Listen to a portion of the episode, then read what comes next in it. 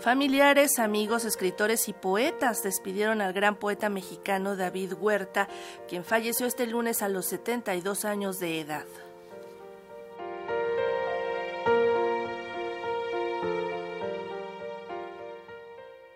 Debido a una insuficiencia renal, falleció a los 72 años el escritor, traductor, ensayista y poeta mexicano David Huerta. Así lo dio a conocer Alejandra Frausto, secretaria de Cultura del Gobierno de México, a través de su cuenta de Twitter, quien lamentó profundamente el deceso de uno de los escritores más destacados de las últimas décadas. Mi pésame a Verónica, su familia y amigos. Maestro, gracias por la poesía, escribió desde su cuenta de Twitter. Familiares, amigos, colegas y alumnos despidieron al poeta quien fuera fundamental. Así lo señaló la directora del Instituto Nacional de Bellas Artes y Literatura, Lucina Jiménez. David Huerta era un amigo cómplice de muchísimos procesos. Hubo procesos en los que él se involucró que tenían que ver también con las artes plásticas, con, con el teatro recientemente. Entonces estamos hablando no solo de un poeta, no solo de un escritor, estamos hablando de un actor fundamental de la vida cultural de México, un entrañable amigo, cómplice de Francisco Toledo en muchísimas eh, acciones, tanto en Oaxaca como dentro de la cátedra. Si de algo estaba enamorado era de su papel formando juventudes.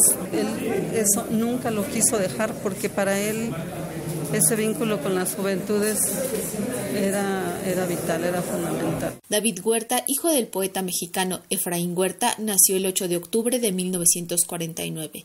Estudió filosofía, letras inglesas y españolas en la UNAM y fue parte de la generación del movimiento de 1968, por lo que en su obra también integraba la lucha social.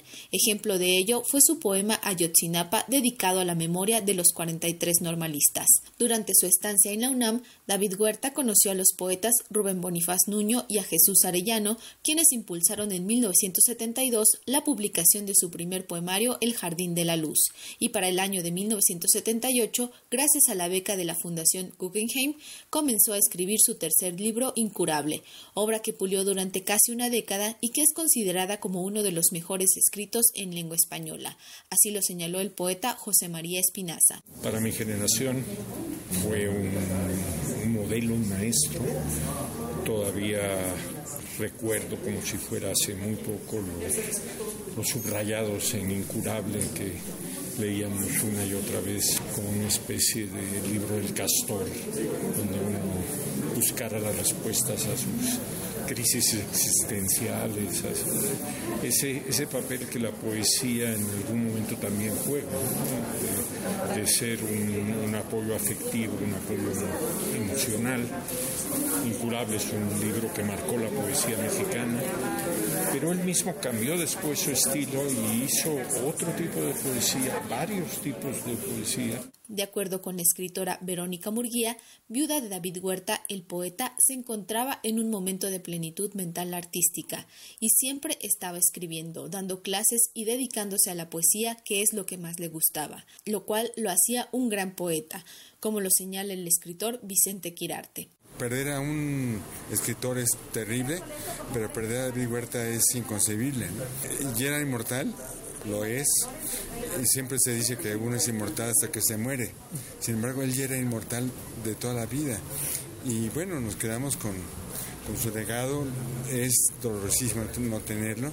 Y lo ejemplar de David es que fue un poeta totalmente diferente a su padre. ¿no? Creó una escuela que mucha gente, muchos jóvenes sobre todo siguen.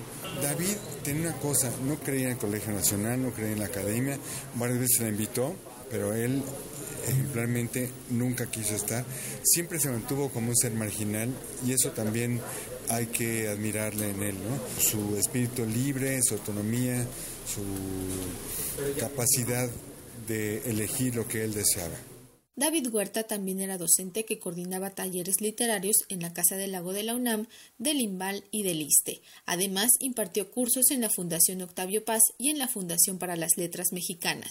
De ahí que el escritor Alberto Chimal lo recordara como su maestro y una persona muy querida y por encima de todo gran poeta de México. Así lo señaló en entrevista nos enseñó que se puede existir en este mundo y tener al mismo tiempo esa curiosidad y ese contacto con la con la belleza del lenguaje, con la historia, con la con la humanidad a través de, de, las palabras que él siempre tuvo y que siempre que siempre promovió para todos nosotros. Creo que creo que ambas partes su, su obra misma, su obra poética y esta obra, digamos, literaria, humana que, que la rodeó, son igualmente importantes para, para apreciar su legado y para darnos cuenta eh, pues de lo mucho que hizo por muchísima gente, tanto quienes lo conocieron como quienes únicamente llegaron a leerlo. Por su parte, la escritora Rosa Beltrán manifestó que David Huerta era el inmenso poeta de Incurable que tenía una voz crítica.